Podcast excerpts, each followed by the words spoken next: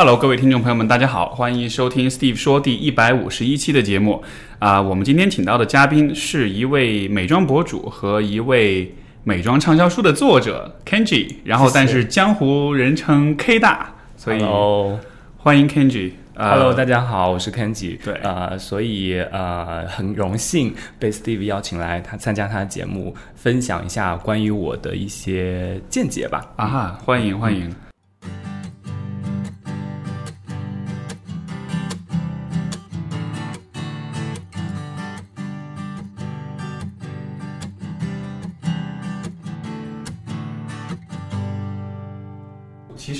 这个是一个美妆，是一个我几乎不太可能关注的领域，所以很这个。但是我我在想，就说，哎，我听众里面，我估计应该是有你的粉丝的，嗯，因为我身边已经有好几个朋友，嗯，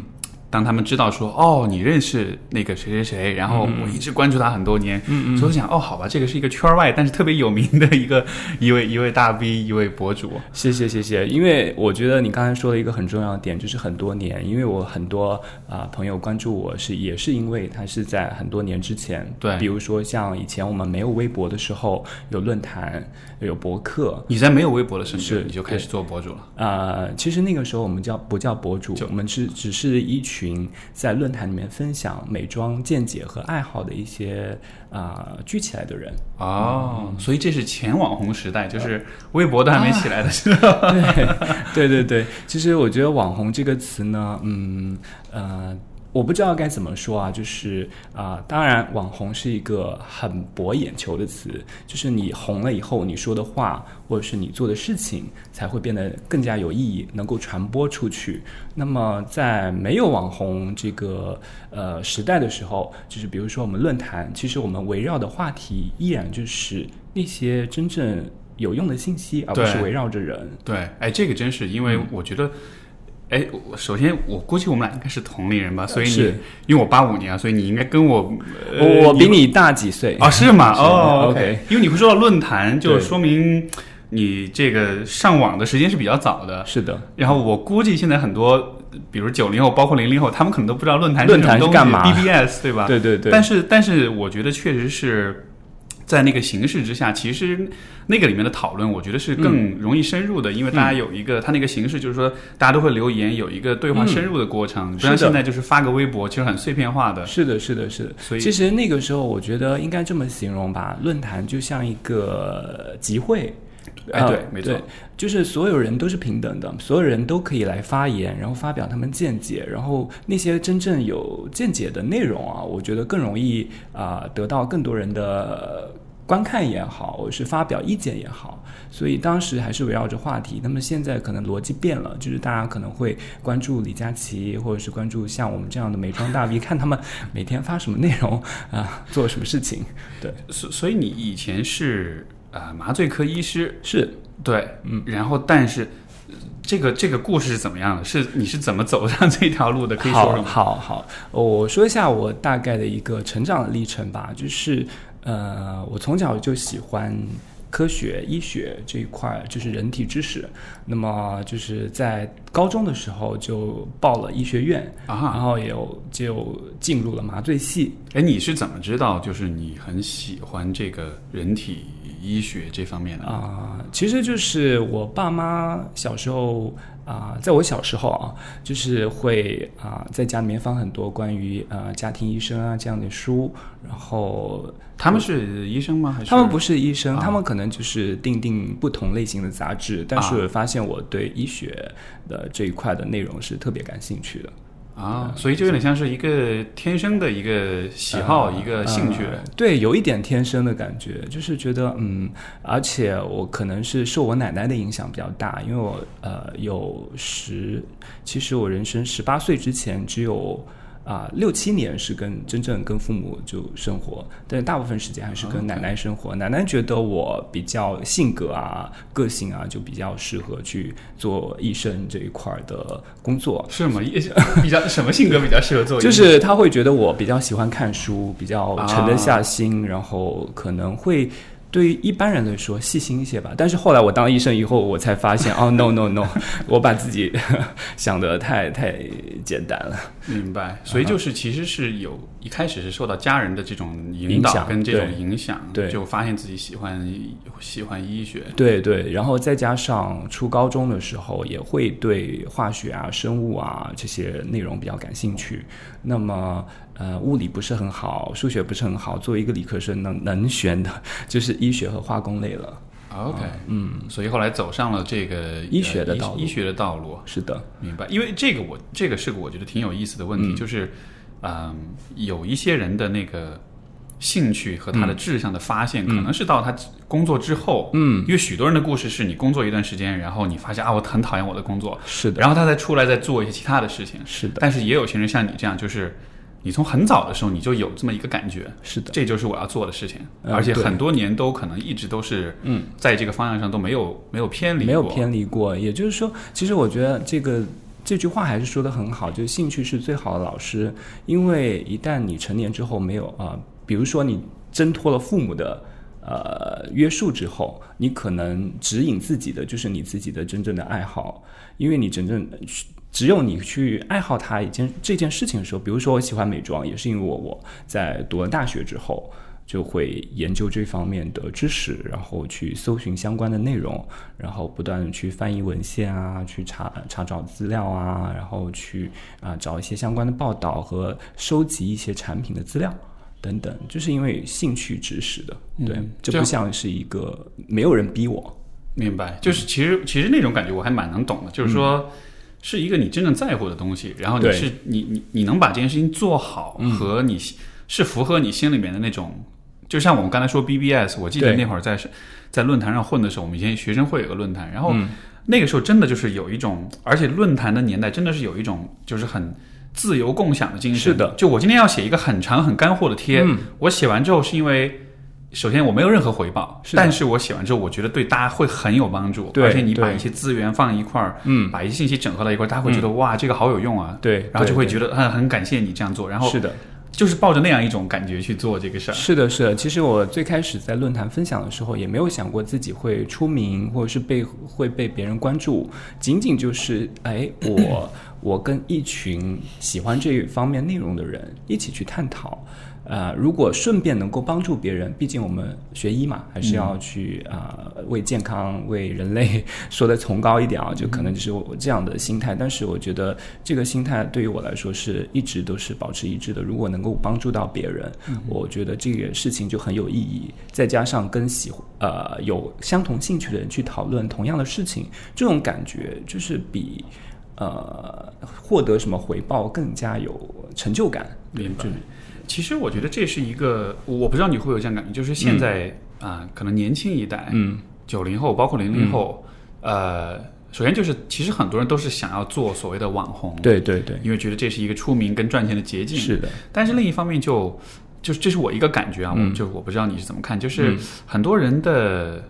他因为面临太多的信息跟太多选择，嗯是的，所以其实你要去问他说他到底喜欢做什么，嗯，就有点像是比如说在你在我们的年代，其实你的选择很少，是。但是这些选择当中。因为因为选择的数量少，所以你反而有机会就是去钻到某一个东西里去。是的，是的，而这个事儿，你一旦钻进去之后，它的乐趣才能被放大，对吧？但是如果是有很多的选择，你可能每件事儿都尝试一下，嗯嗯，最后的结果就是，其实每件事带来的那个回报感是差不多的，是所以结果就是我的感觉是，现在很多年轻人就是他好像什么事他都感兴趣，是的但他不会有就是这种很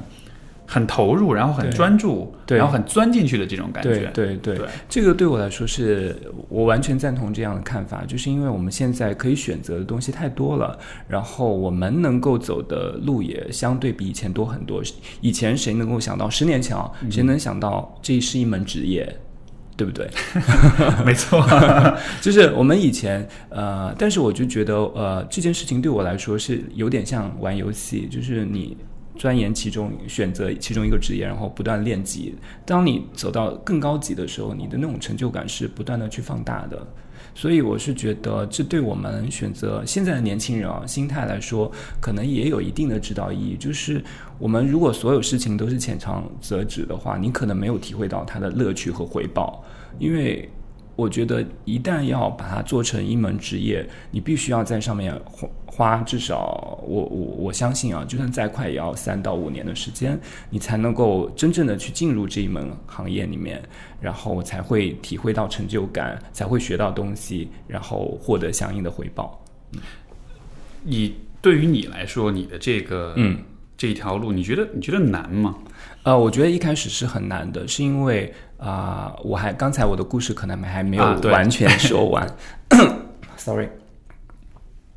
是因为我觉得一开始我在读书的时候还没有觉得压力有那么大，因为呃，我们只是其实学习嘛，就像比如说我大三时候学到皮肤科学，这个对于我在现在研究的美妆是大有裨益的，因为我觉得皮肤科学，然后我再顺便去啊、找了一些国外的最新的文献，再加上一些皮肤生理的知识，实际上我是在学习医学知识的同时，又学习到了一些美妆化工类的知识。啊、但是，一旦上班以后，就是我在毕业之后就直接去了医院工作，啊、去每天接触的就是麻醉科手术。那么，在一边工作的时候，还要一边保持呃学习的心态，再加上产出，因为我就算啊、呃无论是论坛也好，博客也好，其实你都要不定期的去总结，你要写稿子，对吧？要要分析，要收集数据整理。其实啊，那段时间对我来说比较艰难，但是还是时间还是挤出来的。所以就是，其实你是一直都是有一个，相当于是一个双轨的一个状况，嗯就是一方面是在做医生，但对另一方面其实这个论坛在美妆方面的这种嗯研究是一直没有断过。，对，一直没有断过。可能有有几年的时间，我就没有太发表一些内容，但是学习和摸索还是没有停止过。是因为我可能就更多放在阅读上面了，但是没有时间产出，因为确实刚毕业的医生一般还是比较忙的。嗯，呃有比如说我们，哎，我分享一些关于医院的知识好了，就是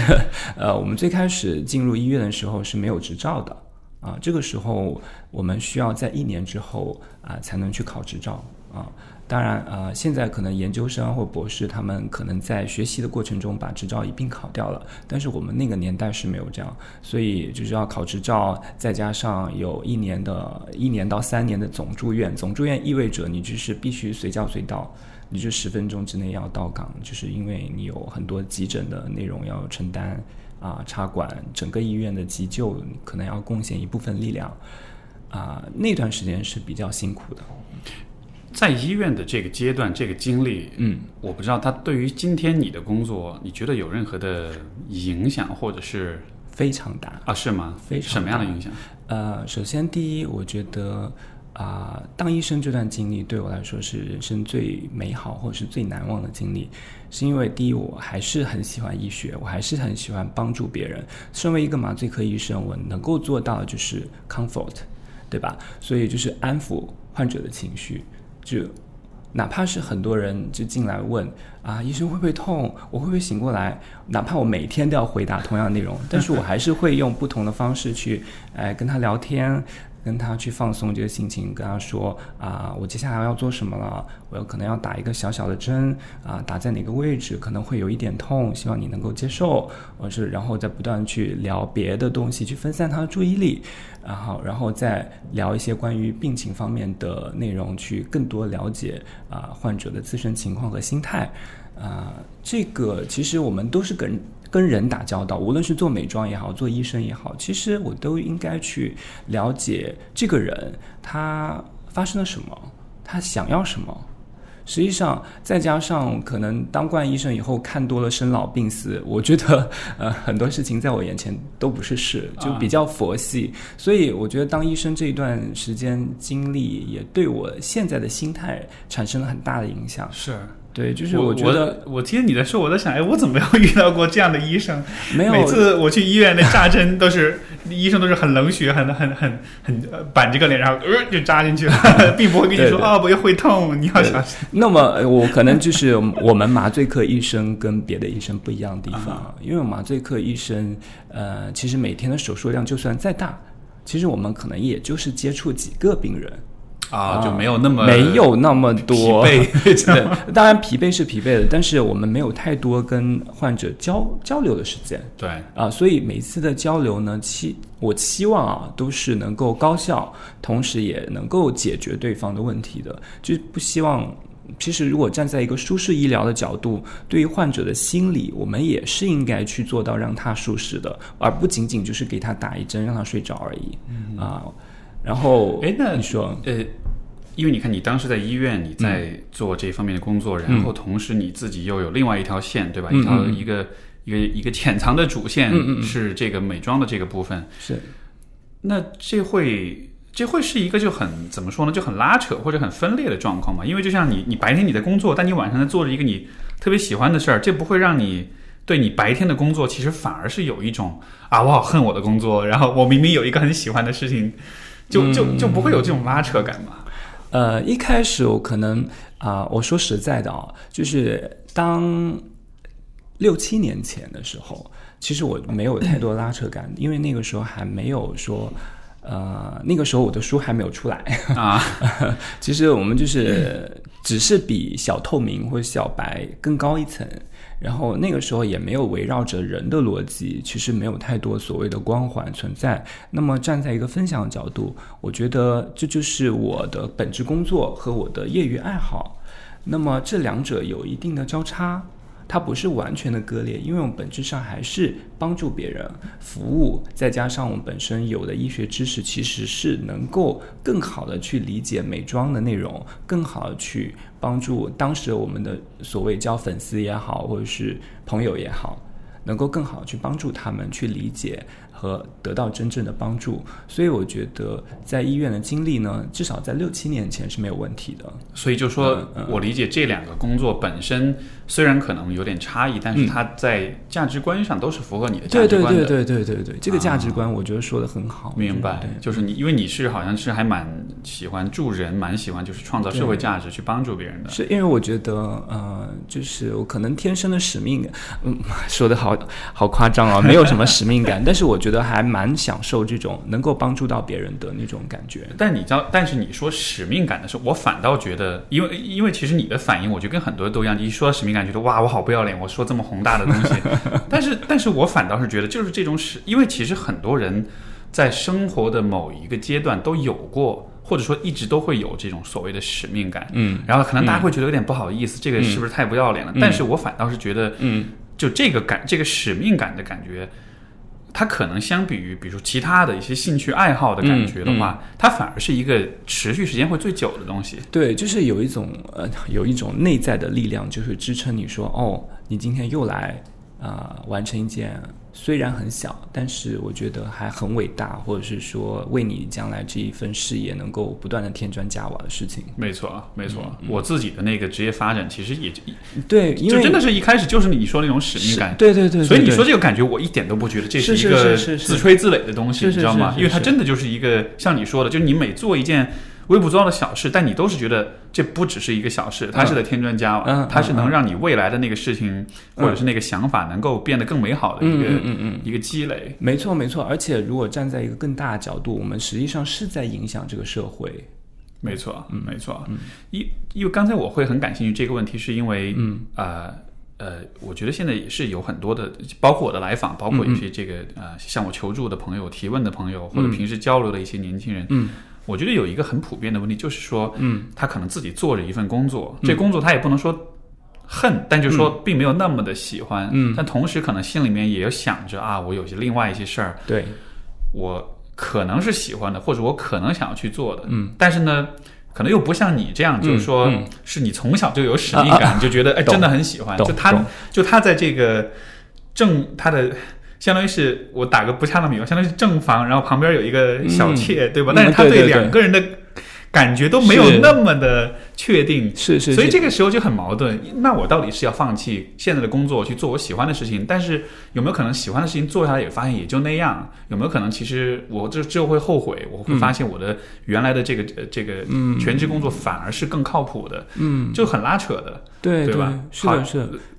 呃呃，其实我我大概能够理解这种心态，所以我觉得还是那个那句我们刚才讨论那个点，就是使命感很重要。如果这件事情是符合你的价值观，然后觉得呃，哪怕是无论是收入少一点、辛苦一点，但是你觉得其实做一件有意义的事情的话，那我会鼓励呃，类似有我这样纠结过的人去尝试一下。嗯嗯，因为我觉得人生啊，其实很人生苦短了，说的说的夸张一点。对，尤其从医从医在医院里面待过的话，我觉得前前段时间我有看那个《人间世》嘛，嗯那啊。个你有看吗？那个？我知道那一个片子真的很棒，对所以所以那所以我看完之后，我大概能够理解你所看到那种感觉，对真的就是人就是一说说说没就没了，说没就没了，真的很苦短。因为这也跟我的可能经历也有一定关系，就是什么促使着我去做这样一个决定，因为也是跟家家人，就是我妈妈也是一个突然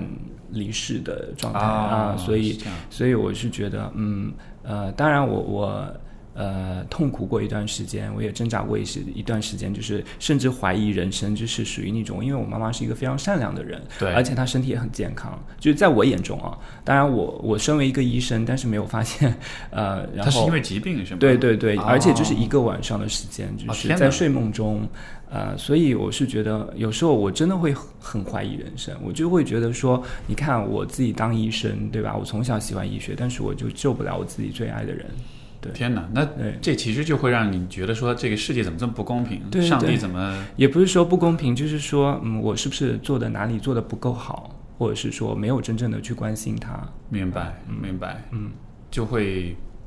因为我觉得这种是可能最。这种可能是最打击人，或者是最让人怀疑人生的一种状况。是是，就把我所有啊、努力就是全盘的否定掉那种感觉。明白。那那你现在会，你现在会怎么看呢？这个问题？嗯、我现在在可能会觉得说，我就既然它已经是发生过，而且无法改变的事实，那我们就想，哎，它是它的这件事情对我来说，或者是对我整个家庭来说，有什么能够真正有正面的影响呢？比如说去啊、促使我现在做我真正想做的事情，去享受当下的人生，去不要有太多的后悔。啊、不要想太多将来发生的事情，因为我我妈妈可能是一个很节省，然后永远什么事情都是为了我，为了整个家，然后去扛下一些所谓的压力也好，或者是呃，我我在我眼中啊，可能不必要的节省也好，嗯，所以他可能就是没有去享受过他的人生。在我眼中，我我我我难过的不是说他太早离开我，嗯啊、因为我觉得毕竟我们父母也只能陪我们一段时间，是是，呃，我难过是为他自己，就挺可惜的，对，就觉觉得他其实可以早一点放下那些压力负担，因为他在最后的工，其实他生病的那一天他还在工作，属于我妈妈其实是退休很早的人，啊，呃，呃，他大概就是五十五岁他就退休了，但是他觉得自己闲不下来，呃，他还想要去为这个家里面去做一些事情也好，或者是为他自己的工作去。哎，我也不知道该怎么说啊，但是可能他，我现在反过来想啊，或许他也享受了工作的当下乐趣，嗯所以我我也不知道在你们眼中，你觉得，呃，是一种什么样去看待这样的事情？嗯我我其实觉得你你你妈妈是挺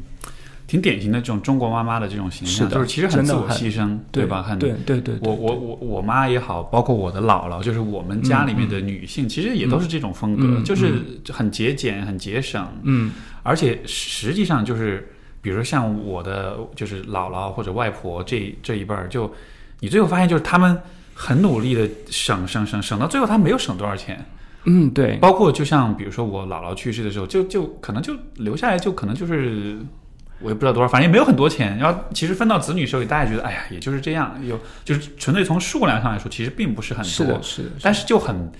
很可惜，就是他们因为要省这点钱，其实真的放弃了好多的生活品质，所以可能在我们这一代看来就觉得特别不划算。但是好像那一代人，他可能我觉得也许是跟他的这种经历有关系，他的这种成长过程嗯经历过。嗯嗯因为你妈妈那应该是嗯，老一辈的人，她是五零后了，对对？五零后没错，所以呃我妈也是，所以说就她经历过这个什么三年自然动乱灾害呀、对动乱呀等等等她，可能太多的那个不确定性，太多不稳定了，所以可能那个对她来说是，我觉得也许那是一种她得到安全感的方式，是是，是她会觉得。我我虽然今天过得很苦，但是我明天依然是有富余、有剩余的，所以好像嗯。嗯，对对，我我呃，你这么一说，我确实能够理解，就是他们可能内心的安全感是来自于他觉得为了明天去做了很多有意义的事情。没错，嗯。嗯啊，呃其实你刚才讲这个，我觉得还蛮还蛮触动我，就是说，因为我自己没有经历过这种事情，但是我多少能够想象，就是说，嗯，因为我们每一个人眼中的世界，总体来说，我们会。这个其实是人的一个呃一个认知偏差，就是人们的在认知上会假设这个世界是公正的。嗯嗯嗯，比如说我们经常会说好人有好报，恶人有恶报。你在这儿做了坏事儿，你在那边会还；你这边做了好事儿，你那边会得到。就就大家会有 大家会有一个像是能量守恒一样的一种啊一种假设，就觉得这个善恶好坏其实都是平衡的。是的但是这个其实从认知上来说是一个是一个 bias，是一个是一个偏差。嗯哼，实际的状况其实反而是像比如说你提的这种状况，嗯就是有些人会遇到一些会让你怀疑人生、怀疑世界的这种状况。就明明这是一个很好的人，是一个很善良的人，但是他却遇到了一些。就是我们觉得他并不值得嗯遇到的事情，对对对，而当这样的事情发生的时候，我觉得其实很多人的反应都是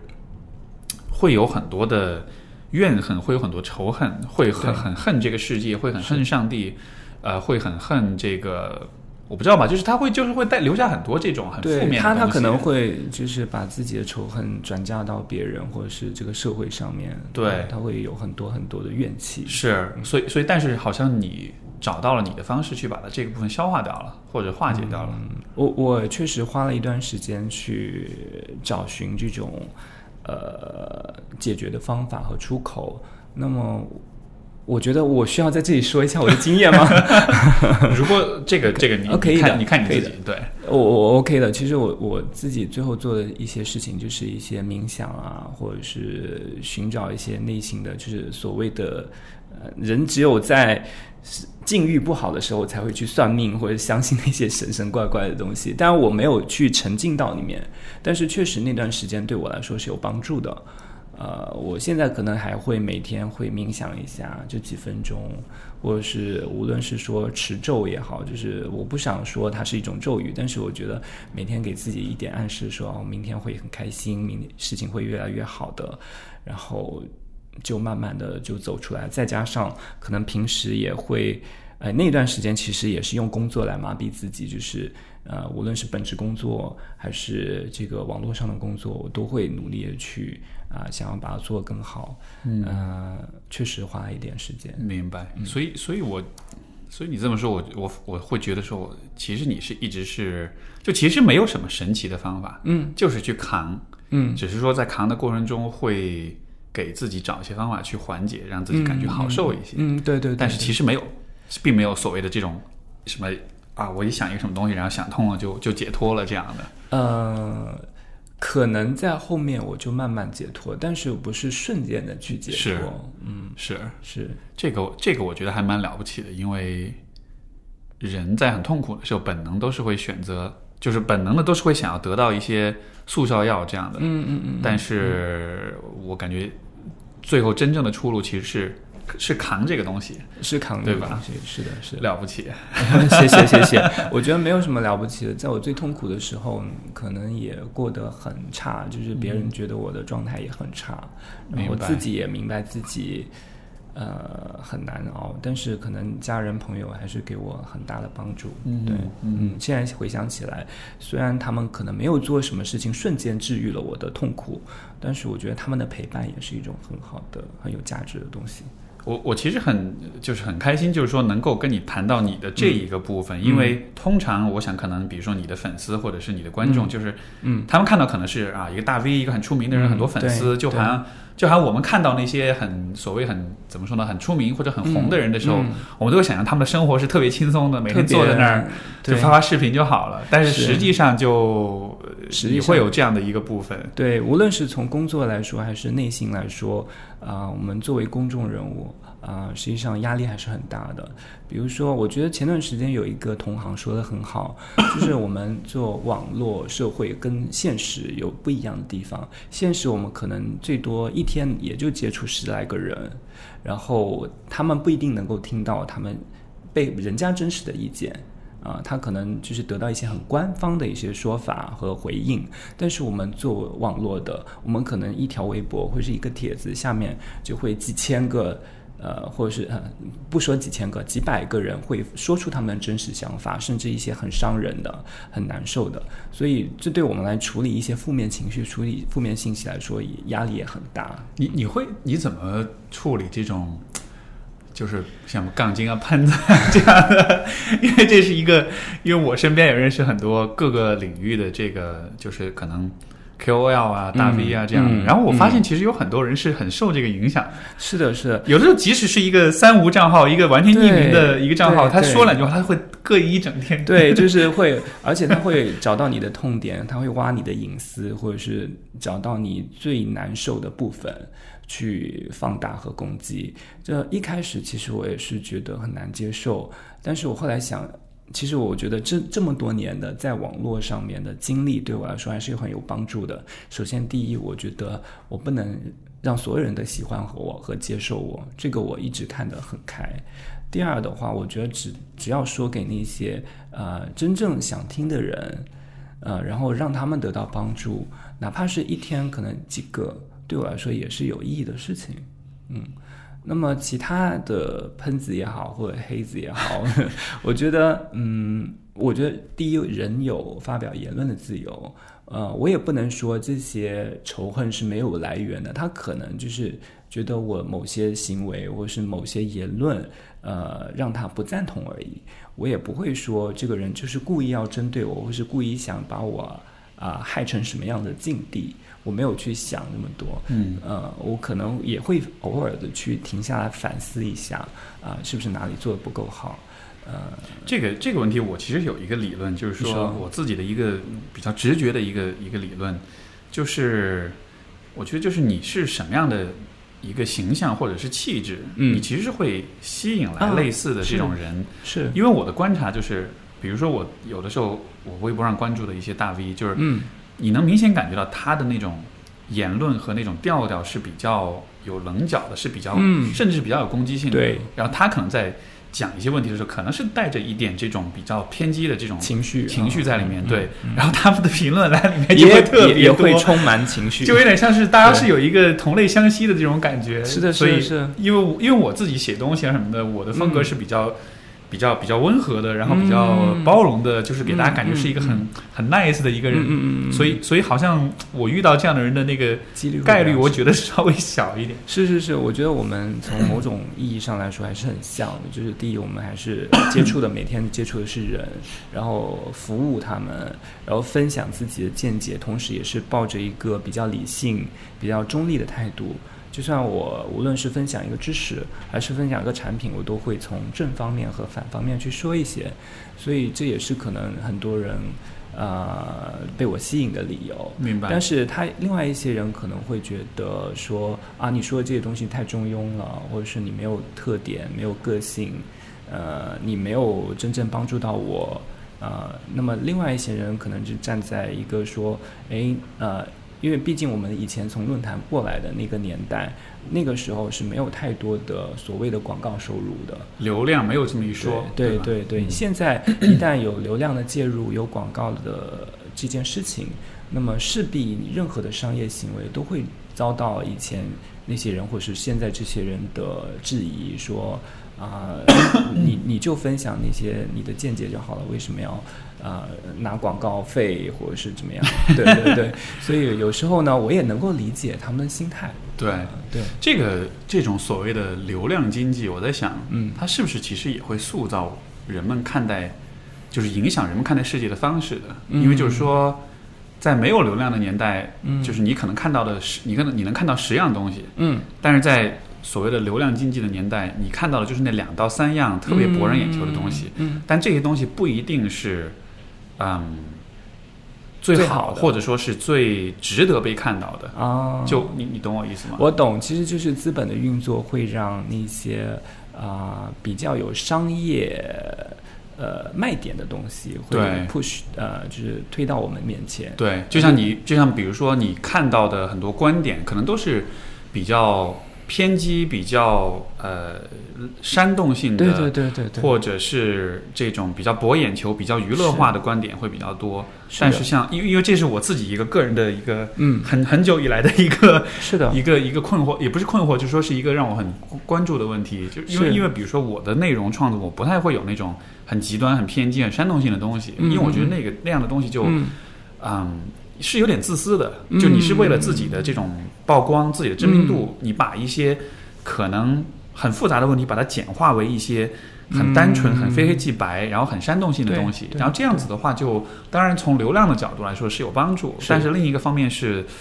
这是一个。有点说的大一点，有点违背真理的这种对对 这种感觉，你知道吗？我我我非常能够理解，这也是我觉得啊、我这么多年没有去做的一件事情，就是啊、把自己的形象或者定位变成一个很尖锐，或者是非常就是一眼之间就能够发现的人，我还是很。默默的去做那些分享我的知识也好，呃，那么我觉得经过这些年的商业或是流量经济以后，确实人 人们，尤其是现在上网的发表言论的人们，他们可能思维也慢慢变成了这种非黑即白的模式。那么他们要么觉得这个东西是对的，要么就觉得错的，他们不会去有独立思考啊。我不是说所有人啊，就是越来越多人放弃了独立思考这件事情，他们只会觉得抓住了其中的一个点，就觉得哎这一点我不爱听，或者是这一点我爱听，但是不会去思考事情的整个的真相，它为什么会发生。啊、它背后有什么理由？它的正面意义是什么？它负面意义是什么？所以，这个我觉得就是很多很多的人在思考问题，或者他在决定他的呃观点的时候，嗯。他可能依靠的是他一个本能反应。嗯，对，我看到这个事儿我不舒服，哎，我觉得这这这事儿很傻逼，我我要我要去喷他。是。我看到一个事儿我觉得很开心，哎，这就是好事儿，我要去顶他。对，就是好像你说独立思考，我觉得现在许多人都不是思考的问题，嗯。是他的整个信念和想法和态度的这个生成过程是一个很很感性的、很直觉的，就是很直线，就是对，对，没错。嗯因为因为我一直是有这样一个看法，说就是思考这个过程其实是会有的时候是会让人不舒服的，嗯，有的时候思考意味着你需要去质疑甚至推翻你现在已有的一些信念。是的，所以，包括比如说你和别人交流的时候，如果两个人，比如说在观点上这种交流，如果一直都是很顺、很舒服的，嗯。我觉得不完全是一件好事，因为有的时候就是思考需要让我们走出嗯。我们已有的这个框架，去想一些我没有想过的问题，甚至是一些我们不那么同意的问题。对，但是这个恰恰才是一个把你的这个认知的边界就是拉扯的更嗯更嗯更大的一个过程。对，但是就是好像，呃，怎么说呢？这个扯得大一点是扯到教育的问题，就是现在啊大家对于、呃思考这件事情的比，因为我们能够思考的就是在互联网上，是。的，而互联网上的思考方式普遍的不是刚才我所讲的那一种，嗯。而是说这个事儿你要么站他，你要么不占，喷他，对、嗯嗯。你要么就是这个呃支持，你要么就是等着吃瓜，就是大家的那个是，位置就非常的简单粗暴。对对，对。但是这个过程本身就是一个，就是你看到一件事儿，嗯你需要很快的决定你要不要，嗯你是顶还是踩，嗯嗯对吧？嗯嗯 这个不一对对我的这个用语好古老啊，顶还是 顶还是踩？现在比较潮，应该怎么说？对，现在应该就是赞，对对对对，所以所以所以就好像就是中间那个那个那个那个观点形成的过程就非常的短，一瞬间就是就有了。所以我是觉得，可能也 就是我们现在能够接触到的东西太多了，我们就失去了一个认真思考一件事情的时间。对，嗯所以所以你会不会觉得这个？因为你也讲到，就以前是在论坛这样而且包括也有很多年的这种钻研的这种经验啊，就是会不会说，其实这一个经历是就还是蛮宝贵的，因为它相当于是让你在这个微博，让你在 social media 出现之前，其实有了一个潜心去思考、去研究的过程。是有一个沉淀的过程和没错啊对培养我思维方式，就是我们其实 学医嘛，呃，健康和科学其实也是不断在推翻之前结论的一些呃演变的一个过程。对所以这个对我来说，有思维方式还是很有帮助的。毕竟我们不是永远都是一加一等于二这样子一个直线的一个思考，或是有一个公式。那么，所以我觉得那段论坛的经历对我来说帮助很大。嗯，是因为想象，如果比如说你我都晚生个十嗯到十五年的话，嗯嗯。可能也许这个路子就会有点不一样。对对对，大家可能就会被目前的现在的一个网络状态，或者说生真正的生活状态，其实也是一样的，就会被呃变成一个非黑即白，或者是变成一个不想去思考，没错，啊、就是用本能去反应它就好了。没错。嗯，呃，因为你现在的专业是这个美妆跟护肤这个方面的，对吧？嗯没错，我作为一个我嗯，作为一个直男啊 OK 就平时也不太关注这个领域，是这个方向是一个 玄学嘛？它是一个，就是对，我不我不知道这样问合不合适，但就是它非常合适，因为很多人很多人都有这样的，其实也是被问了十几年，就很正常。对，护肤到底是不是玄学？我觉得可以直接回答这个问题。就是以前如果是两千年，我觉得可能是，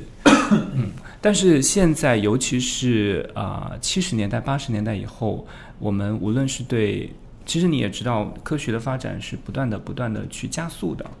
啊，它有可能几千年之前，这这几千年没有任何的进展，对，但是在最后的这几十年，其实发生了巨大的变化。没错，啊、所以我越来越确信它不是一个玄学。如果你十年前问我，可能内心还是有一点纠结，嗯但是我在经历了这十几年的研究之后，发现它其实真的不是一个玄学，因为我们找到了为什么这种成分能够起效的原因和原理。然后也开发出了更多能够真正改善我们皮肤的一些物质成分，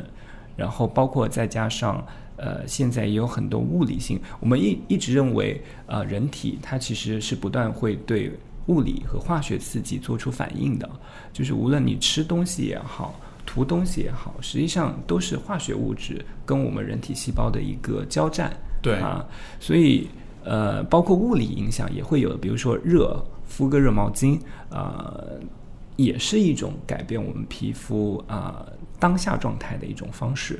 啊。所以我觉得护肤之所以它不是玄学，第一，它有理论基础，就是越来越多的理论去解释了某一种成分在什么样的浓度的情况下，能够对呃相应的人群产生什么样可以呃无论是肉眼还是仪器监测出来的变化，这是第一。第二的话。呃，就我自己十几年的摸索啊，我觉得护肤也不是玄学，就是在我脸上也确实发生了变化。啊，因为这个呃，如果站在一个就非常个人的角度啊，嗯就因为这个我也会比如说用一些护肤的产品啊什么的，但是从一个非常个人、非常直觉的角度，我觉嗯得这东西涂了吧。我也不会很直观的感觉到任何，嗯就就不像说，嗯。比如说你买个吃的，你吃完之后你就饱了，对吧？对就会有一个对很立刻、很直观的反馈。所以这种涂嗯买这些东西来图，嗯，就是如果你不跳出个人的这种狭隘，啊你只是看到你自己的直观体验，嗯，就我就经常会有一种，这是不是就是在忽悠你买东西的，那种感觉？没错，觉，没错。对吧？所以，但是就可能很难，我我觉得像我，比如像我，我在嗯。科学的理、理论的这个层面也不懂，嗯嗯，所以我只能是从这样一个很经验性的角度去看这个问题。嗯好，我我我来用我自己的经验去帮你哎总结和专专专业时间，。专业时间，专业时间到了。第一，人体的皮肤是我们第一道防线，它不可能呃让你畅通无阻的去通过它。啊，这是我们所有建立在护肤上也好，或者是皮肤生理上的一个共识，就是皮肤的功能就是防御。啊，那么好，现在我们有了这些啊护肤产品，它更多的也就是起到一个保护啊，就是百分之八十的功能啊就是保护，就是滋润，就是替代一些可能你生成比较少，或者是你缺失的东西。比如我们人体自身的机制，我就就用最简单的几句话解释好了。就第一，它有一层屏障，对就是就是细胞。呃，另外它会分泌一些物质，比如说汗水和油脂去。涂抹在我们最外层，去起到一个阻止水分散发，同时也能够调节表面环境的一个作用。那么我们涂抹这些产品呢，呃，其实也部分替代了这个我们分泌的物质。同时，一些功效性的成分，它也是非常潜移默化的去在二十八天或者是五十多天去改善它某些方面。所以，所以相当于是我们涂的这些东西，它在一定程度上是一种，就本来皮肤是有这个分泌汗液、嗯油脂的这个功能，嗯，但是相当于是也许这些分泌还嗯不够，或者说它还不够全面，所以你相当于是给它有一个多余的多一点的补充。这个能不能理解？就像是比如说，你你通过正常的饮食，你会摄入各种维生素啊什么，但是你还是得吃一点儿这种维生素、啊这种补品、补剂这对对对样的东西。对对对，是是有一定的查漏补缺。那么如果是放在一两千年前的话，我觉得就算没有任何的面霜，其实大家也没有怎么样。哎，对对这个我一直会想，那比如说古代人，他们古代人他他们怎么？他们也会用一些，比如说蜂蜜也好，油脂也好，动物油脂、植物油脂去啊、涂抹在皮肤上，就是抵御干燥或者是抵御刺激。呃，但是我们发现了，比如说举个例子，我觉得近代最大的研究贡献就是啊、皮肤方面啊，就研究出来了紫外线是如何让我们衰老的。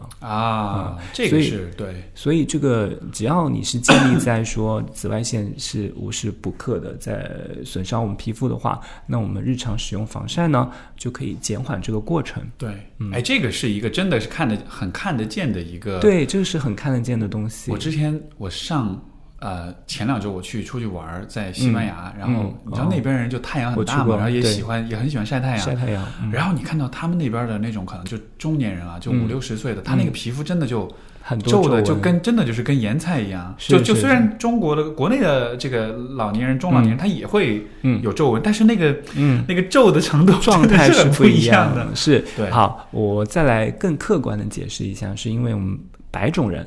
白种人他的皱纹确实更明显，是有人种差异对对，第一是有人种差异，第二当然紫外线肯定也是有影响的。我就说拿自己来举例，大家可以看到，呃，无论是手臂内侧还是臀部的皮肤，实际上它都比你脸上的要光滑很多，没有皱纹。为什么呢？这是因为紫外线的影响，对对对，哦因为这些地方其实是不太不太照不太晒得到晒得到太阳，嗯。哦，是这样的。嗯。呃，从一个就因为我理解，其实护肤这是一个就显然就是主要是女性市场，嗯。对吧？嗯。但是你会你会比如说现在听节目有很多男生，嗯，他们可能对于嗯。护肤这个问题是一个。啊，这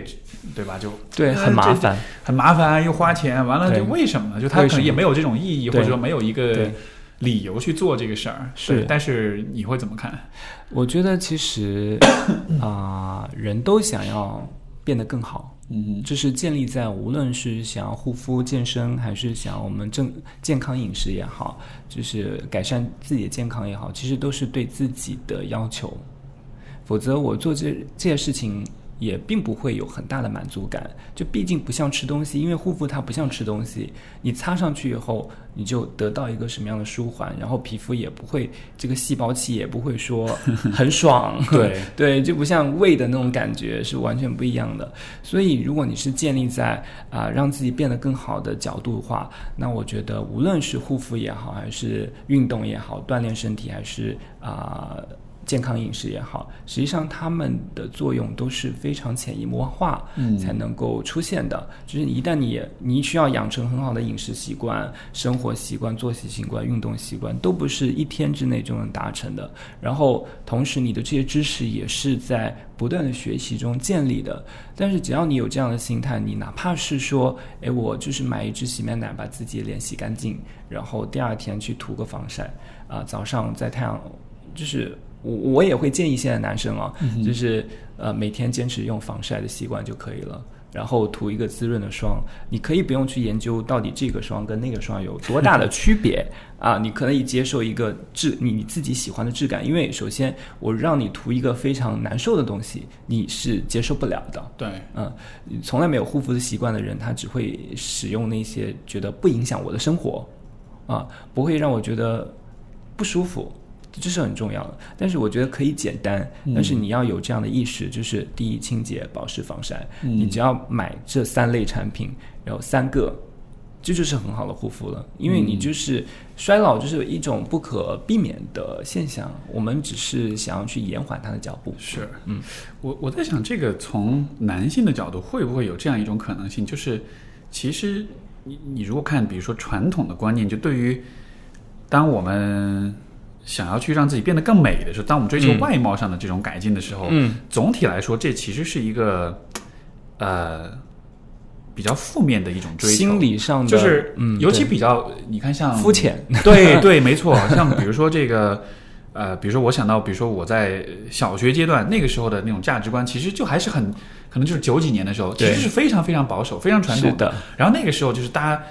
对于这种啊，你要是想穿一点漂亮的衣服，或者你要是想追求一下你的外貌的这种好看，好看，嗯，然后就会觉得你很肤浅，而且也会觉得这是一个很虚伪，就是会你会给这种行为赋予各种各样负面的这个标签。没错。然后，但是就你对于女性的话，可能这几年在这个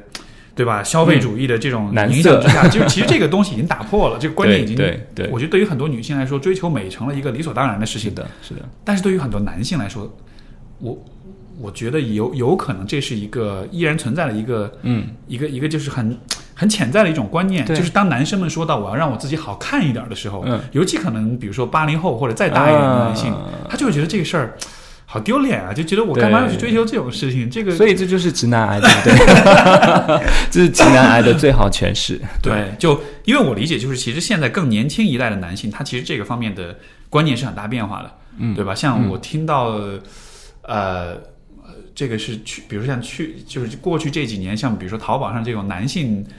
包括化妆品，包括像口红这样的产品，它的那个购买是一直是在增长的。是的，就是现在年轻人其实是，就男生已经开始涂口红了，对吧？是是是。这个对于比如说稍微大一点男性是不可想象的。对对。所以就好像是年轻一代人，他对于自己在外形上的追求美，他是没有问题，是可以去这样去做的。对。我觉得是这样子一个逻辑，己所不欲，勿施于人。是因为，举个例子，我现在就问你好了，你如果你的另一半变得好看，你会开心吗？当然，百分之百。那他如果他换在他的角度的话，他也希望你变好看啊，对不对？那你这种时候，对这种时候站在一个，我也不完全直男，我没有很直男，但是就说我站在一个想象是一个直男癌的角度，我会觉得。哦，你让我好看会让你开心，那我有其他的很多方式可以让你开心，我干嘛一定要从这个，就是从这个方面来？对，就是我们可以呃追求心灵美，然后我也不觉得美就是它是千篇一律的。对，呃，但是我觉得精致的生活呢，可以就从你的内在和外在。都同时表现出来。如果你呃想要过一种嗯，有些人是可能比较自由散漫，他可能就不修边幅，我觉得也无可厚非。而且那可能也是一种风格。对，这是一种风格，嗯我觉得 OK 的。但是如果你本身是喜。想要你自己身边的人，或者是你的另一半，或者是说啊，你的小孩也好，父母也好，他们变得更好的话，那你自己也可以去变得更好。当然，我不是说一定是要去涂什么东西，去皮肤变得更好。你可以是去啊运动，对，呃，你可以去维持自己的身体健康。那么，我觉得其实无论是我是作为一个美妆的 KOL 也好，或者是说啊，因为我。其实啊，我我我隐藏的就是，呃，除了说美妆之外，我也说一些健康、体检，嗯，呃呃，运动、饮食这方面的内容。其实目目标是让自己获得一个更好的生活质量和状态。没错，啊，因为呃，对于年轻男生来说，他们可能意识不到衰老是一个什么样的事情，但是他们至少知道长痘了以后，对吧？长痘很对啊，还是要处理一下，还是比较丑的吧。然后你痘如果痘的不管它，它可能有很多痘坑，它会影响你的社交。对，让人家觉得你很油很脏。对，嗯，这个我觉得是年轻男生最大的困扰。嗯，我觉得就是这里面也许，呃，就可能对于很多男性来说，可能一个藏的比较深的一种心理，就还是说这件事情本身是带有一定的，嗯。Shame 有一定的这种羞耻感，耻感羞耻感，他觉得这是一个有点做作、有点矫情，或者是有点，就好像这个是有点威胁到他的男性气质的。是是是啊，你天天在护肤，那是不是说你就好像就不够男人的样子？就好像很多人可能是是，因因为我就觉得你做一个选择，嗯啊，我认为最理想的方就不管选择结果是什么，但是你最理想的方式是。你做这个选择是因为你想要这么做，而不是因为你害怕其他的选项。是的，是的。如果是因为你害怕其他选项，比如说你嗯。害怕护肤，你觉得这不好，你觉得这会让你显得很娘，所以你选择不护肤，嗯嗯嗯，这其实就不是一个选择，是的。这其实是一这个被迫的一个对，没错，是个逃避的过程。是是是，所以如果是呃你选择不护肤，但是是因为啊、你你如果你要护肤也可以，是。你有这个自由，但是你没有选择这么做，嗯，这我觉得才是真正是的，是的，是的，是的，是的，是的。所以我觉得这个心态其实挺重要，就是啊、呃我认为啊、呃无论是男生还是女生，让自己变得更好，并不羞耻。嗯嗯，没错、啊。但是就你看这道理其实很简单，但是道理很简单，但是就是要让很多人就真的像重复这句话，对让自己变得更好，并不羞耻。是对吧？嗯你要让很多人说，我估计他说两遍，他就会开始流泪，就会开始哭，就会发现哇，我其实很不，我其实一直都不让我自己变好，我其实一直都很讨厌我自己，就就会勾起很多很多的那种，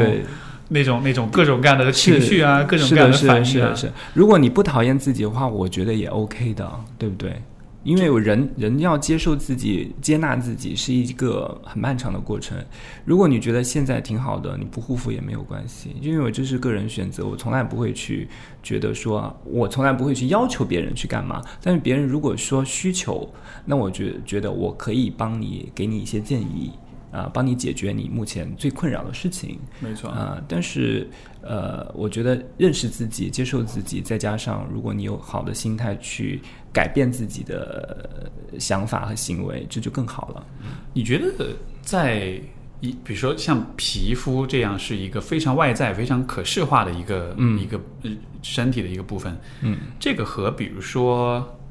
呃内在，比如说、嗯呃情绪啊、心理啊，嗯我不知道这个从研究上是否有嗯这样的一些关联，就是这是会相互影响的。会相互影响。其实我在研究一个啊、还蛮前沿的领域，就是说为什么肉毒杆菌就是打肉毒、嗯会改善情绪。啊会改善情绪，会改善情哦，绪，是吗？这个是的，是的。现在有一本书，或者是说有一些呃 科学家他在做相关的研究，啊、他们认为抑郁或者是紧张其实是可以通过注射。呃，对，好解决。当然，觉得如果是站在传统心理学的角度的话，我觉得传统心理学是很难接受这个现象。但实际上，它叫做肌肉神经心理之间的一个反馈。啊，呃，你当当你越来越不皱眉头、皱不动眉头的时候，实际上你的情绪你也缓解了。哦，这个这个我倒能理解，就是说你的面部表情这些肌肉的这个动作跟反应，它其实是会影响你的情绪状态的。对对对，我明白，这个这个其实是什么呢？就是比如说，嗯。呃，你你你强行让自己的脸做出一个笑的表情，嗯，然后你真的就能够感觉到你的情绪是有变好的，对对对，有变积极，就像是呃，就像是说我们对于自己情绪状态的感知，嗯那这个也是有争论哈，有些有有有些理论认为是你有了情绪，你才有了表情，但有些人会认为你有了表情，肌肉的反应，然后你的你会通过肌肉的面部肌肉的这个表情的感知，嗯反过来反推我现在应该是什么情绪。嗯，像比如说我们哭的时候，嘴巴自然就闭得很紧，然后嘴角就往下嗯嗯往下坠，然后这个时候你发现，哎呀，我嘴角往下坠了，是不是我难过？然后嗯就是是是是是，所以有一个相互的反馈。没错没错，所以，所以就是你说，就是通过这个呃肉毒杆菌，它是它其实是帮你就影响你的面部表情的。嗯呃首先，Botox 是吧？肉毒嗯杆菌这个、，Botox 对是什么东西，Botox 是呃肉毒杆菌培养出来的一种神经毒素。神这种神经毒素呢，它有很强大的结合肌肉的某一种啊、我我我没办法说的特别详细啊，就是你可以理解成它是暂时的麻痹了这条肌肉，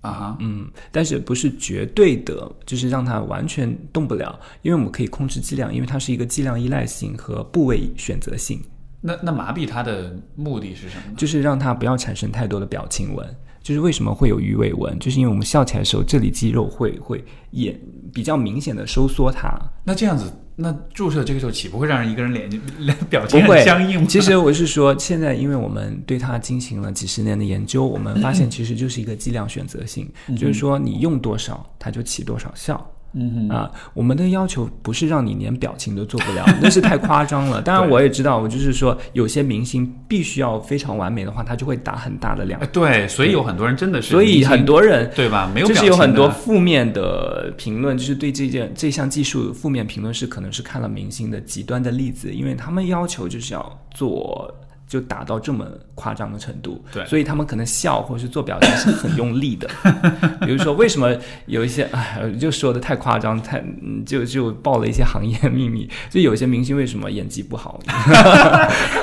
我不能在这里延伸太多了。好好好，不，但但我我懂，对所以就是说对他嗯，就是说他。相当于是他脸一直是接受麻痹的状态，所以他其实想要笑，他就呃很用力，对对对，他要很用力，做出一点点表情对对对，他很用力天哪！我。觉得人人为了这个，对吧？为了对有的时候为了爱美，真的还是是挺挺挺狠的，是是挺狠的，但是我觉得，我觉得这是一种好的现象，或者是不好的现象。从正面的意义上来说，它可能就是我们有了更多的选择，呃，你可以选择你你想要的最大的效果。那么从另外一个角度来说，它可能就加重了恐慌也好，或者让你迷失了也好，我到底应该呃要这么多吗？有，毕竟别人有一个很极端的例子在那里，这是不是我真正想要的东西？我想起之前有一个，就是那个和陌生人说话，就是嗯陈小南那个节目，他有一期不是就请了一个两个两个陌生人，嗯一个一个是这个剑桥的学霸，嗯嗯然后但是是从来都是就都是女性啊，都是嗯从来都是素颜，从不化妆的。嗯然后另外一个是一个。就好像整容了，好像几百次，一个一个一个女生，然后就是那种把自己脸弄得特别完美，对，对对对，就有这样一个碰撞，对吧？嗯然后当时我看那个节目特别好玩，两个人就你来我往，他就那个那个学霸就一直问他，就说你这个就是你你你整你整了这些，然后你能得到些什么？反正就是有这样一个碰撞。对那我不知道从你的角度来说，嗯，你说美妆也好，你说这个打肉毒杆菌也好，嗯包括你说整容也好，就是嗯。我理解他这些行为，其实本质上来说，他都是希望优化自己的外表，嗯嗯嗯嗯对吧？但是就是你觉得会有一个呃限度的问题吗？啊或者说对对对对对就会有一个我理解我理解。对，就这你怎么看？我我我其实这样子的，从好的意义上来说，我觉得现在的科学的技术发展，再加上啊、经验的不断提升，我们有了越来越多的选择。就是比如说，我举个例子，最浅显的例子，你想要做鼻子，你可以做个自然的，你也可以做个很高的。就是技术让一切变成现实，变得很可能，所以一切就是取决于人的心态。就是想我想要偷偷变美，还是想我既然都上了手术台了，那我就做成我最想要的样子，我就要嗯变成精灵，我想怎么怎么样。嗯，呃，我觉得如果你能够呃。逻呃，我不知道这个词叫怎么说啊，就逻辑自洽，就是你自己能够接受变变美之后的自己，那我觉得是 OK 的。因为相当于是你也不用在乎别人的眼光，你只是取悦自己。但是有些人，我就发现他们走到另外一个极端，就是他做完这个以后，发现又不满意，对或者说他又走到说，哎，那个地方又不行了，我就是要去配合这里去做另外一个，或者是根据现在的潮流，以前是流行什么啊，现在流行这种风格的，那我要换一个风格。哎，对对，这个这个其实我觉得是个很大的问题。比如对，这就是一种心理上的，我我觉得这个就超越了我可能接受的限度，就是我觉得这已经算是越界了。所以我觉得一切就是在于你你想变成什么样子，然后你能不能接接纳自己，因为有些人他可能也是为了追求完美，是呃，他一直都觉得自己不完美，他也是可能就是迫使他不断去整容、整容或者是改变的原因。这个就你看，所谓就是什么是完美，对吧？嗯就说从审美的角度，什么是最美的？嗯嗯因为比如说我刚才举那个例子，那个节目里那女生，嗯，就她怎么说？你看到她那个样子，就确实第一，显然就是。她整容的痕迹是很重的，就是你嗯嗯很、显然普通人是正常生长是不可能长不可能那样，变那个样子。对，就就就真的是那种很，就像是就像是从从这个照片里大、嗯时尚大片里走出来的样子。嗯嗯，但是我的我就觉得，一方面就是审美是会变的，对，不同时代审美是不一样的。比如现在你再看所谓的那种网红脸，对吧？嗯那种尖下巴，然后大眼睛，就其实有一点儿过气了。对对对，其实过现在过十年以后，你会发现，哎，这就是时代的产物。对，没错。那那所以那那个时候我就在想，那那你去整那样，你不会担心吗？也许五年、十年之后，大家其实这个不再流行了。是，那那 也许就是再对对整，再整成其他对对样子。对对对，这是一方面，另一方面就是你刚才说这个所谓完美，嗯，就是呃可可能客观的完美是由时代、由潮流决定的。对，但是你自己内心的这种完美，嗯这个我觉得就是很有趣的事情，因为。如果你对你自己的看法是很糟糕的，比如说我们嗯刚才讲，你不喜欢你自己，对对对对对，呃，你你你你你发自内心的是讨厌你自己的，嗯，那你追求完美，其实就像是一种，我我是觉得有的时候像是一种逃避的样子，对对对对，就是你你你觉得好像我改善这里，我就会开心，也许对，也许我就更喜欢自己一点，对对对对但实际上那只是一实际上没有一种一时的一种，对对对，可能就是一秒钟或者是一段时间，一段时间是对，而且就因为那个我我有我也知道，就是身边的有认识的人，就是是那种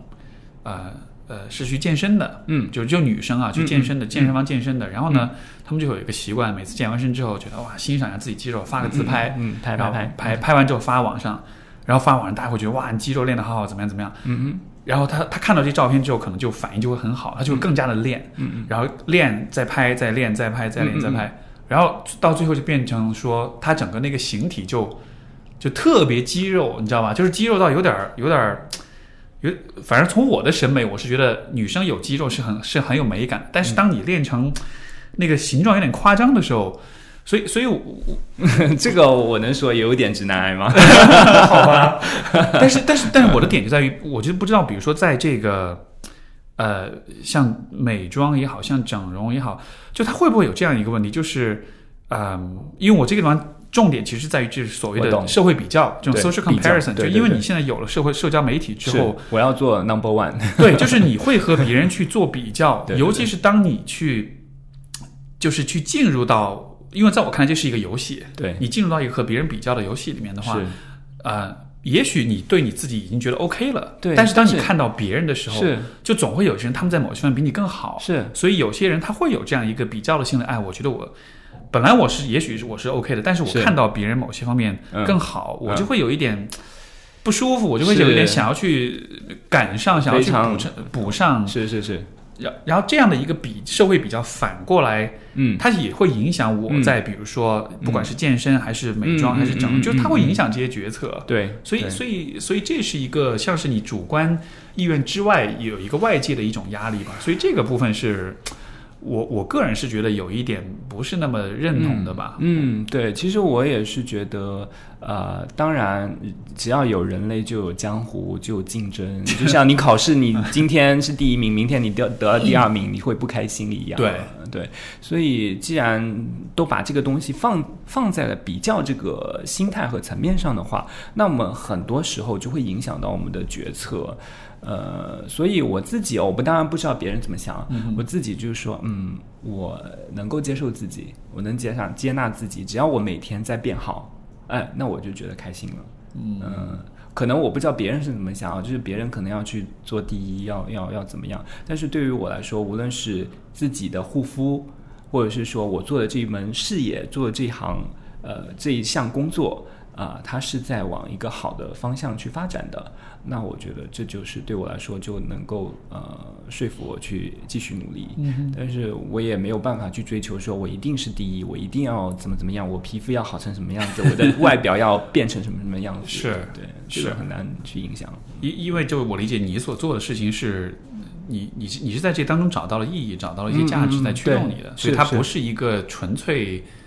啊、是为了和别人比较的对一个事情，对对对是你是有一些内在的动力。是的，是的。第一不会跟别人比较，第二我也没有一个所谓商业上的目标。嗯，明白明白。嗯这个我觉得就是说，因为我也是想到我我所呃以前就是嗯不管是在咨询里面，还是说在生活中嗯就是认识的一些人，嗯我觉得这个对于许多人来说真的是个问题，就是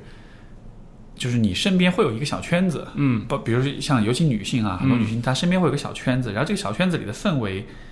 实际上是有一点有这种啊。我是我甚至可以说是有一点强迫性质的，啊就大家就大家都会去追求某种特定的标准、某种审美，是。然后有的时候其实你自己不一定认同，或者说你嗯不一定那么的想要去，比如说买包的问题，比如说对对对。美妆啊，比如说整容什么的，是。但因为你在这个小圈子里，而你嗯。又很渴望那种认同，很渴望那种接纳，所以说你就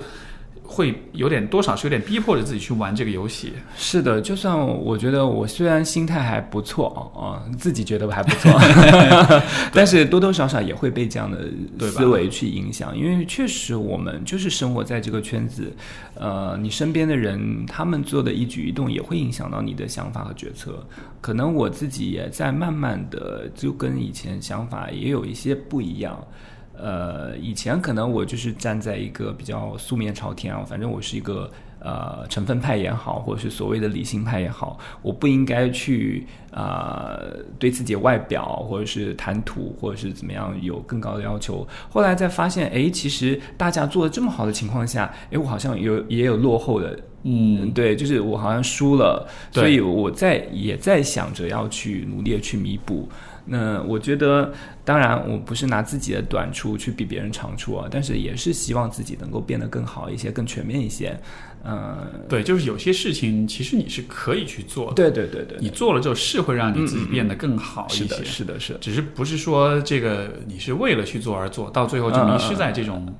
这种竞争跟比较是的，里面是的，是的，是的。所以我现在心态呢，可能也跟以前想法有一些不一样。但是后来我在尝试过以后，我就觉得，哦，呃，既然都已经尝试过了，然后也没有什么不好呀，对吧？所以我是觉得，嗯，还是可以再努力一下。但是我也尽量去调整自己的心态，不去跟最优秀的那些人去比较。对，因为我我我就在想，像你们这你们的这个行业，其实要说不比较，其实是有点不可能，有点难的，不可能，对吧？对对对，比如说我举个例子，就像。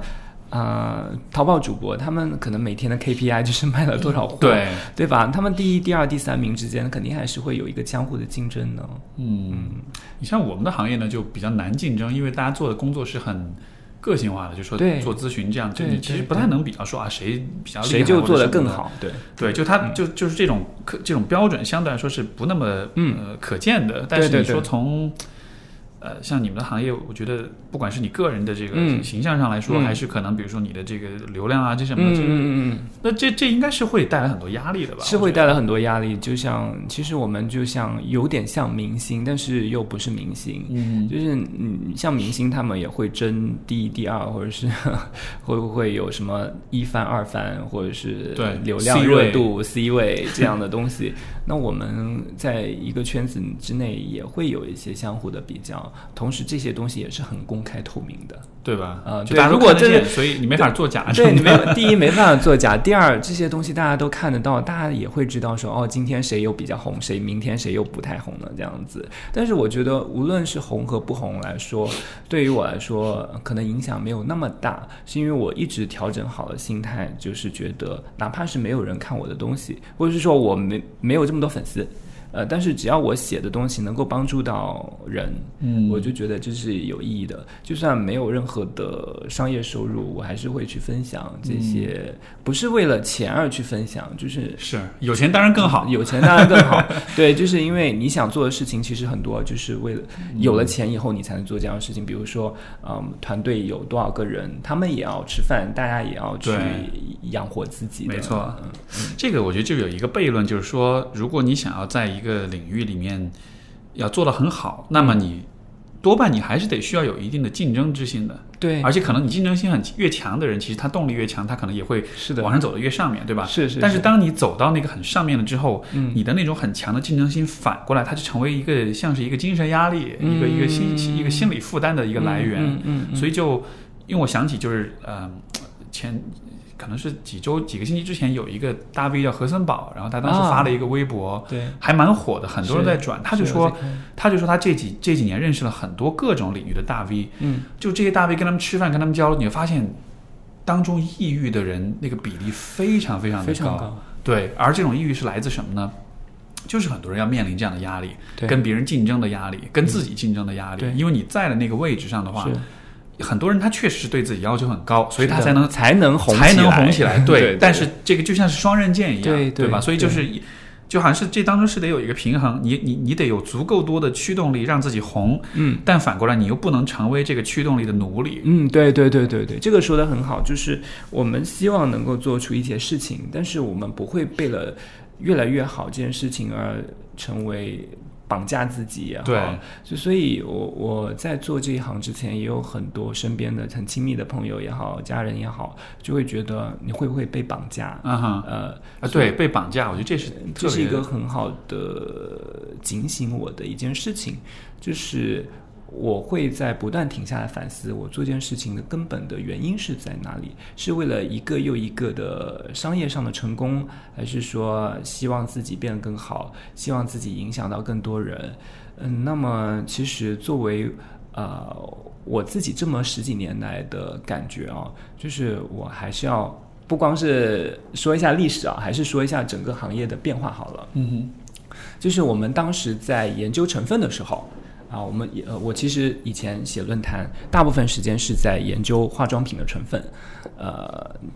那个年代其实中国还没有完全公开。呃，国内产品的成分表，这这是什么年代？大概是就是零几年啊，零五零六年的样子。当到零七零八年以后，整个配方表或者是中国来说，呃，我们的产品有了护肤美妆市场变成有了一个很大变革。以前我们还会担心说有什么三无产品啊，或者是用激素，或是用汞铅，但现在基本上市场已经变得相对比较规范了。他以前没有公开这个配方表，是有什么特特别的原因吗？或者其实也没有什么特别原因，可能就是那个时候法律没有要求要对法律没有这么要求，但是国外的产品它是可以，国外的一直无论是日本也好，美国也好，其实是要求就是消费者有权利知道所有的成分的，嗯呃，只是说以前中国可以不强制去公开，呃，但后来就强制公开以后。才有了我们这些成分党，所谓的现在理性派成分党，对对对，就是看化妆品成分的成分党，就是因为这也是美妆市场一个非常垂直或者是非常细小的一个群体了。明白？呃，这些人的兴起，那么在这么多年，其实让我最大的感触或者是最有成就感的一件事情，就是见证了成分派的一个兴起啊。嗯，所以所以你也算是成分派里面一个就是这种领军人物，这样，因为你我不敢说自己是领军人物，但是确实我们做这一行比较早。啊，嗯，所以我影响了，我不能说自己影响多少人啊，但是可能很多人说啊，认识我或者知道我，也是因为我以前的做的一些事情。明白，嗯，所以，所以这也是我觉得开心的来源。当然，回到我们刚才回答那个问题，就是说，呃，如果你说大家不追求成功是不可能的，嗯嗯，但是成功了以后会不会被绑架？所以我是觉得，至少我做这件事情影响了这个行业。呃，然后让这个行业变得更加理性、更加公开、更加透明，让消费者变得更加的理智。是，嗯，这我觉得这是一件很有意义的事情。哪怕是我做一件小的事情，还是做一件大的事情，呃，其实都是或多或少去影响了这个行业。嗯，所以就还是我觉得回到说这个使命感这个这一个点，就是我觉得使命感它一方面是给你提供持续的动力，另一方面它也是一种。能让你就是好像不迷失自己的一个，像是一个锚一样，就即使你得到了很多的名誉啊，得到很多赞美，但是你你那个使命感，它不会因为这些成就就就消失，它还是会让你保持在某些问题上保持着自己的一些选择跟一些原则。是的，是的，这个是从正面意义去说的。那么如果从反面意义说，就是有一天你可能不红了，或者是你经历了一个很大的失败，或者是无论是商业上的也好，是。别的失败也好，但是至少你在做这件事情，它还是或大或小，在还是按照你的轨迹在走。只是说我们可能会遇到风浪，有时候我们可是顺风，有时候是逆风。嗯，呃，所以这件事情，呃，对我来说意义是在于说我们是影响了行业。对，嗯，你会你会想未来吗？就是说，嗯，你你这辈子接下去你要干嘛？嗯，因为我会这么问，是因为在传统的这种职职场里面，对吧？大家其实对于自己职业发展，就是会有那么一个大概的路径。对对对对。但是像，因为这也是我自己一个一直在困惑的问题。嗯像，呃，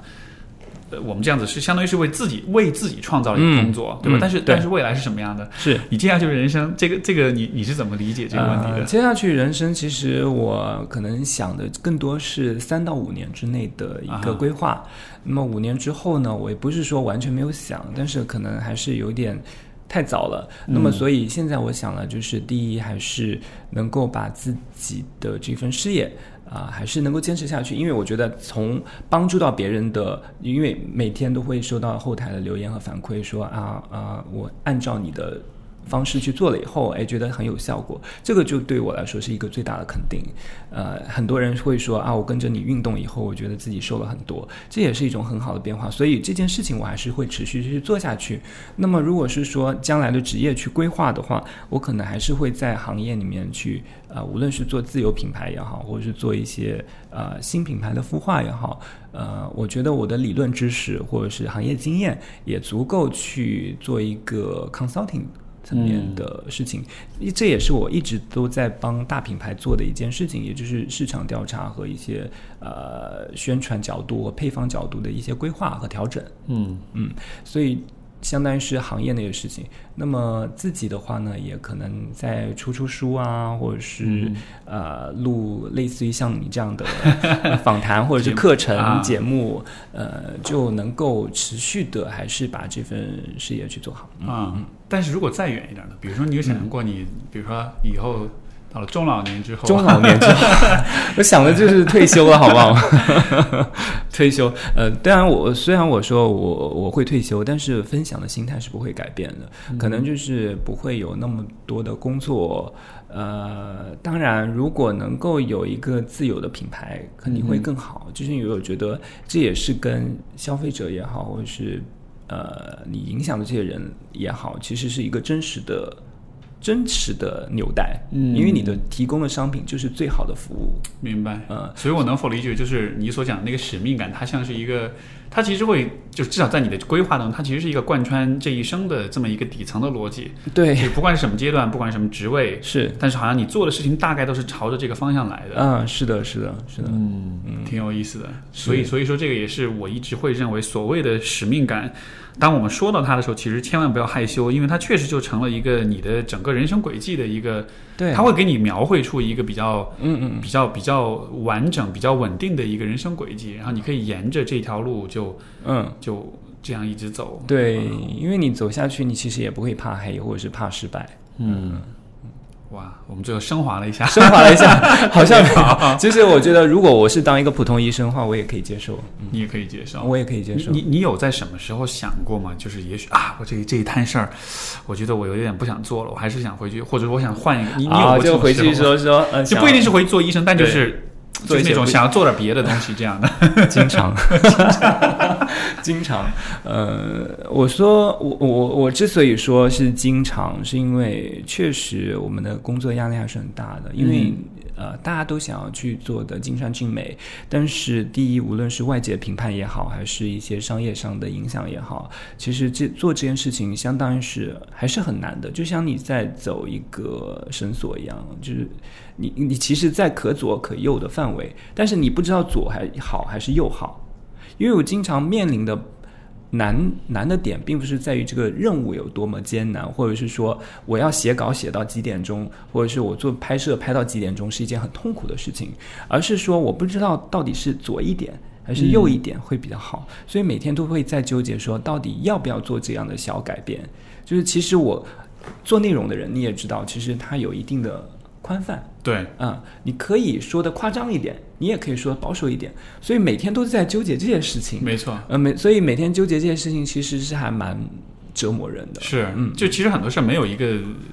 标准答案，所以很多时候你其实是在持续的在创造，但是其实你并没有办法知道。你做的这些小的选择，它到底是对。结果是好还是坏？是的，是的，因为有些东西可能也不是第一次，或是马上就会有反馈，有时候的反馈也有可能是迷惑性的，嗯。呃，就是一些假象，对，所以这就是让我觉得最困难的点，所以也会经常想要说，哎，为什么我们不能做一个？呃，更好的工作，就比如说这个这个轮胎，或者是这这这部这辆车生产出来，它好就好，不好就不好。对，没错。哎，其实这个感觉我特别共鸣，就是说有的时候你真的会想象，哎呀，我还是去做一个类似铁饭碗一样的工作。对，你领导告诉我要做什么，我去完成，然后就好了，然后就完了。他不需要考虑太多的这个，他有个客观的考虑的指标，比如说你这件事情完成了百分之百，就百分之百，百分之九十就是九十，可以有人给你打分，然后你再获得相应的东西。没错。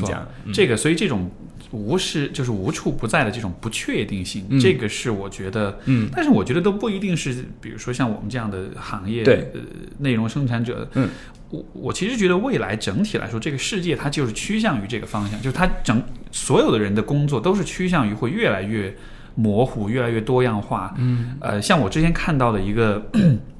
数据是美国现在我忘了是很大比例，好像是是有百分之三十还是多少、嗯。很大很高的比例的工作，现在已经变成所谓的就是 gigs，就是所谓的临时工作，就是那种合同工。嗯。就以前的工作大家都是呃。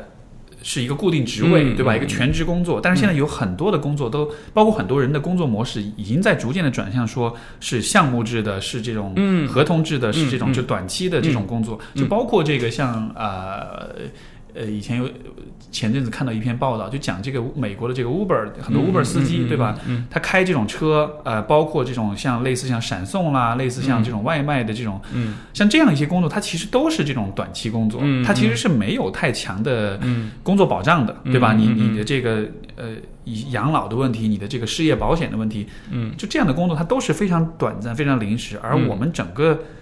我觉得整个世界，整个世界的经济是趋向于这种，嗯，就是没有什么事情是确定的。嗯就算你现在是在一个大公司里面，然后，嗯、你看上去你好像有一个很明确的职业规划，嗯嗯但是现在其实要把你裁掉，或者是嗯要怎么，我觉得还是很有可能发生的。可能是第一有智能化的在发展的一个趋势，第二的话，或许我刚才说的那些痛苦啊，对，也就是我们解决的来源，就是很多东西可左可可右的情况下，那么它就不太容易会被智能化去替代。嗯，也是、如果一个，比如说一个什么东西，它能够非常非常标准去啊，对，我明决策的话，对，那将来智能化时代一来了以后，这样的工作就很容易会被机器人或者是是人工智能去代替了。就是那种确定性越高的工作，其实它的这种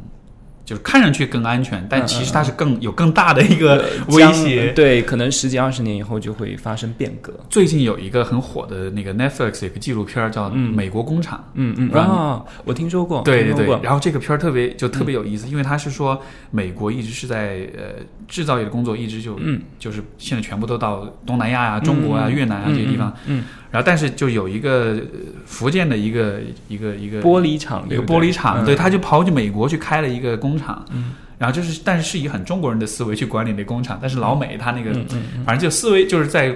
观念上呀、工作方法有很多碰撞、很多的嗯 drama、很多的问题，嗯。然后但这个片儿到了最后，嗯。可能就就最后百分之五左右的时间，他开始讲说，最后这老板说，我们现在把这工人全部换掉，嗯。全部变成机器人操作，智能化。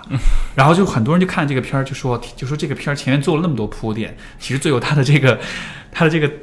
真正的 point 是在于最后那百分之五，告诉你说，你看智能化来了，我们很多人都会以后会没法找到工作，都会被 取代掉。所以我是觉得，嗯，你有没有？呃我其实内心也会想过，说十几年、二十年以后，呃，医生，我举个例子啊，就是说，呃，如果有呃，就医医院也变得智能化以后，对，那么医生他是不是也会被一定层层面上的去淘汰？没错，呃，而且其实现在已经在发生了。对我我所了解的，比如说像用 AI 去做这个诊断，诊断，对吧？嗯，呃，像这个肿，因为像这个 radiologist 是肿瘤，哎，不是就放射科医生，科对吧？他要去识别这种，对对看这些片子什么的，就是就是大数据嗯，帮你识别，其实准确率是非常非常高是的所以以后很多放射科医生都会 都有可能会被，不是说完全被取代，但就是他可能是很多工作是会被替代掉是的，是的。但是我觉得从好的层面去想的话，或许将来医院就没有那么紧缺医生了呢，这些医生就会得到更好的帮助或者协助，然后我们看病也没有那么难了，也有可能会发生这样的事情。嗯对，至少在你们在这个你你所处这个行业，我觉得这个这这一天的到来，可能还是会像我们这样是属于比较创造性的行业，对对对，创造性对。相对是比较安全一点的。嗯就就可能看起来是比较不确定、不稳定的一个职业，或许，但是你只要能够用心去做的话，嗯或许也会生命力会比较久一点。嗯没错，嗯，好的，今天我觉得，我觉得有一个让我印象很深刻的这个主线，就还是说这个使命感这个东西吧。对，因为因为我我说实话，就是我会觉得，因为现在很多这种博主啦、大 V 啦、流量明星啦，就是呃，因为我不了解，所以我觉得嗯从一个很、很偏见、很狭隘的角度，我还是觉得，哎，其实大家都是为了赚钱这样的。嗯我其实没有太想过说嗯，有像你这样的人存在，其实，谢谢但是你是背后是有一个使命感在这里面的。但我我觉得这个其实是一个很可贵，而且不光是对大家，我觉得对于你个人来说是，我想如果我做你的工作，我也需要这么一个对一个主线吧，去串起来，然后让自己不迷失方向，让自己能够坚持下去。所以这个是是我特别，经常我觉得特别有意思的一个发现。呃，是，谢谢谢谢 谢谢你给我这么高的评价。可能我我我这个使命感呢，也就是呃小小的使命感，是因为我觉得我可能啊、在经历了很多以后，可能就变得别人说的很佛系啊，就是。呃，管理上很佛系，团队管理很佛系，呃 再加上我的要求也比较佛系，或者是说，哎，对待这些外界的评价、呃评论也会比较佛系。对，呃，但是我只要内心有这个小小的使命在这里，所以我就会不会被别人牵着走，没错也不会被各种各样的情绪去影响。没错，嗯这个是我觉得很值得去就是去推崇的一种一种一种方式吧。而且嗯我也觉得，像比如说听众们在听到我们讲使命感，我觉得也真的也可以想想看自己的使命自命己的使命感是什么。我我如果你觉得使命感这个词太大的话，那你就我们或许说三观也好，价值观也好，就是说你喜欢什么样的生活方式，或者是说对自己有什么样的要求，对。希望自己成为什么样的人，那是。那就知行合一就好了。英文里面有个词就是就是 calling，就是召唤、啊命运的召唤就有一个 nature's calling, calling，对吧哦对对不不对，nature's calling 是要上厕所的意思，就是说你自己内心有一个 calling，对对有一个 calling，有一个声音在告诉着你，它召唤着你，把你往某个方向去领。我觉得这个东西是，虽然在现在这个很很商业化、又很现实、很功利的时代，这个看上去是一个有点太形而上的东西，是是是，但是，哎呀，这个至少在我这节目里面，我是特别的，就是不不抗拒这种很形而上的东西。嗯我反倒觉得，对我们是需要在心里有这么一个空间，你是是需要给自己一点自由，跟允许自己去想一点儿，去就是呃心里面保留一点这种保留一点跟现实可能柴米油盐没有太大关系的东西。没错，对对没错，是，所以我是觉得，如果是从大的角度去讲，我们可能今天聊的是使命感；但如果从小的角度去讲的话，你就是觉得信仰，对吧？就是宗教。其实我觉得也是一种解释吧，没错，呃没错，就做个好人，哪怕是这种很 很粗俗的或者是很通俗的话，是呃，没错。当然，我不是站在一个说所谓的成功的角度去分析什么所谓的成功学这样的东西。就算我可能做一个很普通、很平凡的工作，那么我在当医生的时候，实际上我也是快乐的。没错，嗯我觉得就是，嗯，我能不能这么总结，就是说，呃，现在的这个时代给我们提供了很多看似就看似提供了很多所谓捷径，对吧？嗯比如说你变成网红，你抖音上几百万粉你就能接广告了，就对对，你赚很多钱，你变成大家喜欢的人。但是这个世界的底层逻辑其实还是，第一就是我们说的信仰或者是使命感，第二就是你还是需要积累，需要沉淀。对，对就最终你能走得很长远，你其实还是需要这些看上去有点传统、有点 old school 的，但是实际上是就是这些东西才是可能是更更更可靠的底层逻对，辑。而且再加上努力，而且再持续不断的努力，因为毕竟啊、呃我也在说说自己的工作好了，就是肯定也是零零七的工作。嗯对，大家觉得网红可能觉得说啊，你就每天几分钟在这里说一说，写写东西，剩下时间 就是你 free time，就对实际上不可能的。没错，没错。所以，所以我觉得能认识到这种规律还是特别重要的，因为，否则的话，就是大家就会都会变得越来越浮躁，就觉得是的，说，是的，而且关键就是这样的一个浮躁的环境里，其实所谓的成就就就不再是成就了，就就就我觉得不那么值钱。对，就不那么值钱，就贬值了，就觉得啊，你你这个太容易获得的东西，其实就很容易失去的。没错，但是就我觉得世世界的底层逻辑还是你你你投入多少努力，你得到多少回报，这个这个总体来说还是比较公平 总体来说还算是公平的。可能有一天运气来了以后，你之前的努力放大了，没错啊，但是你不可能不努力，这个运气你也接不掉，接不到这样的。明白，嗯，好的。好，所以最后要跟大家这个这个告知一下你的啊，因为你是在呃微信、微微信博和微博公众号，因为我都是纯纯英文，所以在这里说是不是有一点啊 怪怪的？就就是 K 可以 E 可以 N 讲讲对对 K E N J I J O E L 都是呃，无论我是微博也好，微信公众号也好，就是这九个字母。OK K K E N J I J O O E L，就是 Kenji 九，就那样就是九对这个名字这个名字有什么？就大家可能没有什么意义，可能就是以前呃十几年前在论坛里面，当时也小，比较非主流，然后就随便起了个名字。这还好，这名字还好，还不是什么梦不是那种梦啊、伤啊 那种有火星文字没有那么玛丽。苏 OK 没有那么玛丽 OK。行，所以是 K K E N J I J O E E L，L 然后这个 ID 我也会放在节目的评论栏里，大家有兴趣谢谢。欢迎关注我们的嗯非常有使命感的美妆博主和这个畅销书作者 Kenji。然后好，那就非常感谢 今天 Kenji 谢的分享。谢谢 Steve，也嗯通过跟你聊天，我也学到很多东西，也拓宽了我，就更加印证了我之前的一些东西。好啊对，得到了一些肯定，谢谢非常开心谢谢谢。谢。好，那我们先这样，那就各位听众，我们就下期节目再见，拜拜。再见啊，拜拜。